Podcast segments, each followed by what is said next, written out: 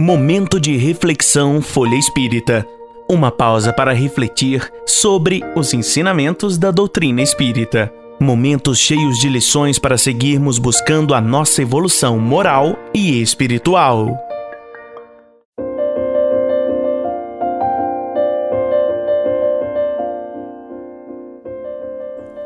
Capítulo 5 O Espiritismo e outras religiões. Conselho Espírita Internacional.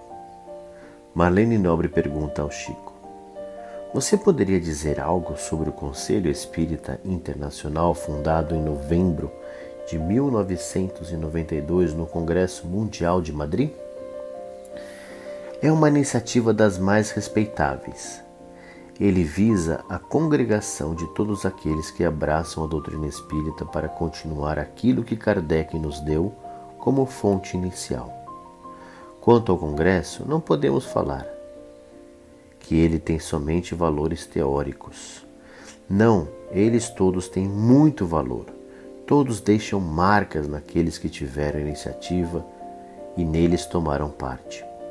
Eu me lembro do primeiro Congresso Internacional Espírita. Foi em Barcelona, em 1888 e Amália Domingo Soler foi a secretária. Barcelona era a terra dela. Por muito tempo, a doutrina espírita sofreu uma espécie de contenção. Agora voltou com o mesmo vigor, e o Conselho Espírita Internacional é uma prova disso. E por que ressurge assim com essa força? Porque o Espiritismo encerra as verdades fundamentais da vida. Tudo aquilo que não for verdade vai acabando, mas o que é verdade permanece. Podemos estar certos disso. E de que valeu a queima dos livros em Barcelona? O édito inquisitorial não adiantou nada. Talvez o bispo esteja reencarnado agora. Ele é filho de Deus e está tratando de nos ajudar fevereiro de 1993. Gugu Liberato afirmou que o Chico foi o grande ausente do Congresso Mundial de Espiritismo que se realizou de 1 a 5 de outubro em 1995 em Brasília. O médium não pôde estar presente, mas foi lembrado por uma homenagem especial no estande da Folha Espírita, com um painel contendo a relação das 392 obras recebidas pelo médium até o presente, e também com um livreto em espanhol, inglês e português, contendo a mesma relação de obras e uma entrevista exclusiva concedida a Fernando Worm, quando ele completou 50 anos de mediunidade. Há muito não estou mais na cúpula dos companheiros que resolveram realizar esse congresso. Admiro e respeito com os melhores sentimentos a iniciativa de todos que se reuniram e acredito que se trata de uma evolução importante para a cultura espírita no Brasil e no mundo. A realidade é que o congresso ocorre em uma época onde a velhice do corpo me derrubou e não me possibilita participar. Recebi o convite da Federação Espírita Brasileira e fiz questão de respondê-lo atestando o meu estado físico. Quanto aos espíritos, eles são de parecer que o Congresso é da maior importância para a consolidação dos princípios espíritas no Brasil e no mundo, e que estamos diante de um grande acontecimento.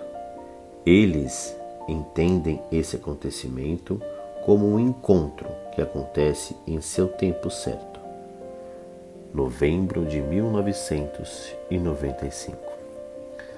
Respeito a todas as religiões. Em julho, o Brasil estará recepcionando o Papa. Como é que você está vendo essa visita? perguntou Marlene Nobre. Alguns amigos têm feito a nós outros a mesma pergunta e nós somos levados a repetir a nossa conceituação do assunto.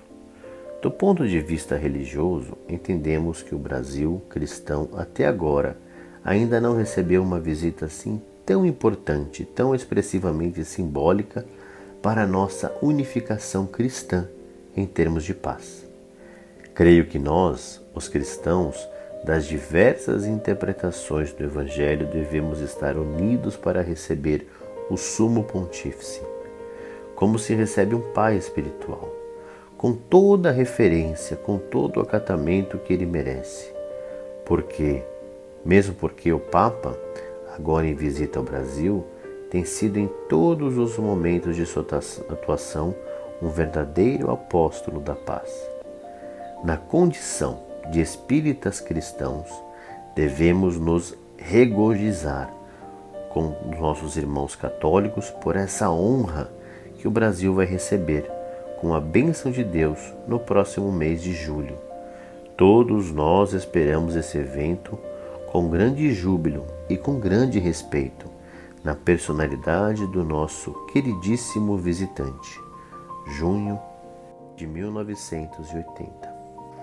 Chico, qual a sua interpretação do encontro com excelentíssima reverendíssima o senhor arcebispo de Uberaba, Dom Alexandre Gonçalves do Amaral, na TV dessa cidade? Perguntou o jornalista do jornal Lavoura e Comércio de Uberaba. Chico então responde: sempre consagrei o máximo respeito e estranhado carinho por Sua Excelência, Dom Alexandre Gonçalves do Amaral, nosso muito amado senhor arcebispo de Uberaba, e encontrá-lo pessoalmente foi uma elevada honra para mim. Minha veneração por ele aumentou profundamente ao encontrá-lo em pessoa, e a presença dele foi para mim uma bênção de Deus maio de 1975. Religiões que prometem ajuda imediata. Fernando Orr. A que atribui o fato de grande parte da população brasileira seguir duas religiões? Nas grandes capitais, a maioria das pessoas declara-se tradicionalmente pertencente a essa ou aquela igreja. Mas na hora da dor e da adversidade, muitos vão em busca do Pai de Santo ou do caboclo incorporado que lhes afirma: vou dar um jeito no seu problema. Ante os problemas do imediatismo da terra, ser-nos-á realmente difícil pensar em nossos irmãos da coletividade humana por pessoas capazes de aguardar uma solução mais segura às questões que as preocupam, quanto algum ingrediente de facilidade possa surgir de perto, quase que exigindo a adesão da criatura necessitada, para que a tranquilidade transitória venha favorecê-la. E isso é claramente humano. Aliás, não será de desprezar o concurso que alguém que nos oferte em benefício de nossa paz, quando a aflição muitas vezes dramatizada ou exagerada nos colha de assalto. Entretanto, as leis da vida não se alteram para ninguém uma ferida em nós pode talvez encontrar um paliativo que a obscureça, dando-nos a impressão de cura. Mas chega sempre o momento em que verificamos, às vezes tardiamente, que essa ferida, supostamente um mal, era justamente o bem que necessitávamos para evitar o sofrimento maior. Janeiro de 1977 Conheça também o jornal Folha Espírita e os livros e e-books da FE Editora. Siga-nos no Facebook, Instagram, Twitter e YouTube.